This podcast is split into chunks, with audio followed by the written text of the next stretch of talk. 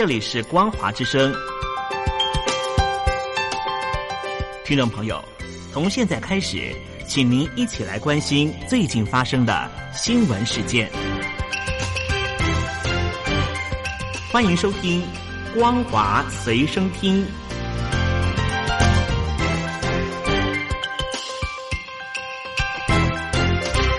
大陆听众朋友您好，欢迎您收听这节光华随身听，我是东山林。中国共产党百年党期大会在七月一号就在北京进行，中共总书记习近平发表了重要谈话。习近平宣布，中共已经实现了第一个百年奋斗目标，就是全面建成了小康社会，并且在历史性的解决了绝对贫困的问题。现在他也宣布，将会带领中国迈向第二个百年，也就是全面建成社会主义。现代化强国迈进。习近平回顾了中共的历史和政绩，并且强调必须坚持和发展中国特色社会主义，走自己的路。习近平也说，坚持一个中国原则，并且要坚持两岸共识，推进祖国和平统一的进程，要粉碎任何台独的图谋。他同时强调，如果外来势力妄想欺负中国，一定会碰得头破血流。中国共产党庆祝建党百年，北京上下都要发动宣传。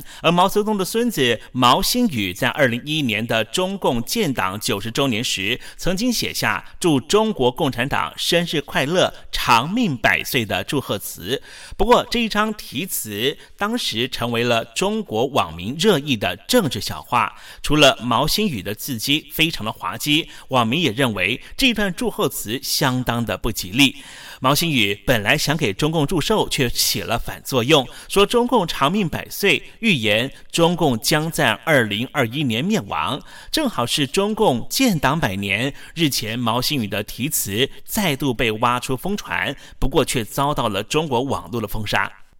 针对于中共党庆，中共前外交官官员，现在是人权工作者的韩连朝，在推特上面推文批评中共，直言中共百年历史是一部血淋淋的杀人史，甚至痛斥习近平思想就是邪教思想。他表示，习近平口中说出的中华民族伟大复兴。中国梦其实就和二次世界大战的时候的德国的强国梦和日本的军国梦是如出一辙，都是打着民族屈辱牌，以报仇雪耻、主宰世界为动机，以民族振兴和经济发展为诱饵，以牺牲人民和他国利益为代价，实现千秋万代的帝业。他预言，这个帝王梦必定会成为追求强国梦为起点，最后落得。虚弱兼分裂的国家而终止。这次中共庆祝党庆的时候，特别找来了青年辣妹和帅哥团致辞助阵，其中发表致辞的共青团正妹冯琳成为了焦点。不过，中国女记者宋诗婷对此表达不满，她说：“女孩们像是争相献祭一样，让她汗毛直竖。”他在微博上面痛批这些女孩排队整齐，洋溢着骄傲的争相献祭的表情，真像是一部恐怖片。就几秒钟，让他汗毛都立起来了。不过这一段贴文发布之后，他的微博账号福大宋就完全的消失。不过，还是有很多中国网友不放过他，就涌入了女记者的工作地点的微博账号，就是三联生活周刊的微博账号，发文大骂宋诗婷是发神经、胡言乱语。对此，三联生活周刊到目前为止没有发表任何评论，不过却不断的把网友的留言删除。对于习近平表示说要誓言粉碎台独图谋，对抗外来势力，对此，美国国务院表示支持和平解决两岸议题，并且敦促北京当局停止施压台湾。而对此，日本内阁官房长官加藤胜信也被记者问到这件事情，他说那是中共纪念典礼上面的发言，政府不予置评。不过，他也进一步说明，日本政府在台湾问题上面的立场一直都是期待。透过双方的直接对话和平解决的一贯立场。加藤胜信强调，政府最重要的责任和义务，就是在安全保障环境日益险峻的情况之下，不论发生任何事情，都要守护国家的领土、领空、领海以及国民的性命和和平生活。日本方面一定会做好万全的准备。针对于中共党庆，日本的共产党非但没有拍电报祝贺，还公开发言谴责中共迫害香港人权、侵入日本领海的行为，根本不配自称是共产党。日本金刚大学的蒙古裔的教授杨海英在 Twitter 上面。托文表示，在七月一号的时候，东京街头出现了一群拿着五星旗的民众，高举庆祝中共建立一百周年的横幅，可能是中国驻日本大使馆花钱动员的打工仔。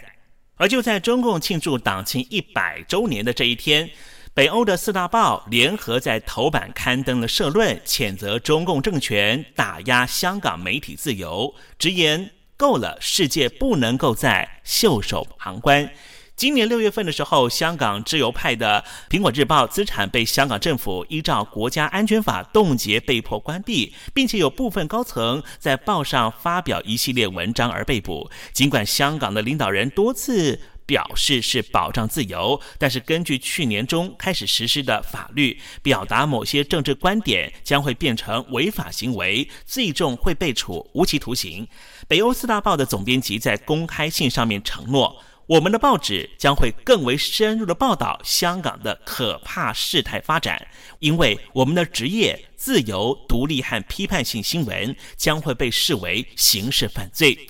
申论并且提到，在《苹果日报》关闭之前，中共政权已经把香港电台置于港府的控制之下，并且赋予香港警察新的网络审查权利。经常在无国界记者组织的世界新闻自由排名上面名列前茅的北欧国家，最近也和北京当局发生了好几次的冲突。独立于挪威政府的诺贝尔委员会，二零一零年把和平奖授予被监禁的中共异议工作者刘晓波之后，北京当局和挪威的外交关系就冻结了六年。而北京当局也和瑞典因为前香港铜锣湾书店的股东桂明海被捕而发生了。紧张关系，瑞典籍的桂明海目前因为非法向海外提供情报，被中国监禁了十年。而针对于祖国的中共党庆，目前滞留于美国的中共中央党校退休教授蔡霞呼吁，美国华府应该要放弃和北京当局交往的天真想法，改采取理智的防治措施。他还警告。中共领导阶层远比美国人设想的还要脆弱。他建议美国当局应该要为中共的突然解体做好准备。蔡霞是以一篇《中共眼中的中美关系局内人观点》为题发表文章，指出中国和美国交往四十年来，只让中国领导阶层对美国的固有敌意更加的根深蒂固。中共领导人习近平领导的中国，已经不再是认为和美国交往有用。蔡霞认为，美国的对中交往政策是一厢情愿，必须以理智的防御措施取而代之，以保护美国免于受到中共进犯。蔡霞表示，中国表面上是强国，但是实际上四分五裂。这种情况在习近平的领导下更为彰显。他说：“中共有着恶龙般的野心，但是内心只是一头纸老虎。”他建议华府应该要对中共可能的突然解体做好准备，并且以许多中共党员和社会精英接受和认同美式民主制度和自由式普世价值为由，宣称有九千两百万名的中共党员存在着非常严重的冲突。越来越多的西方观察家和分析师认为，对中交往政策对美国没有帮助。美国史丹佛大学智库胡佛研究所的资深研究员戴文门就指出，蔡霞的这篇文章是首度有中共体制里面的重要人物证实过去许多的中国问题研究的美国学者进来的观点。而投诚澳洲的前中共外交官陈用林也指出，蔡霞多年来致力于发展中共意识形态，远比海外的中共评论者更为可信。毕竟中国党校就是中共的大脑，而蔡霞曾经是中共中央党校重要的教授。以上新闻由东山林编辑播报，感谢您的收听，也祝愿中国共产党建党百年生日快乐，万寿无疆。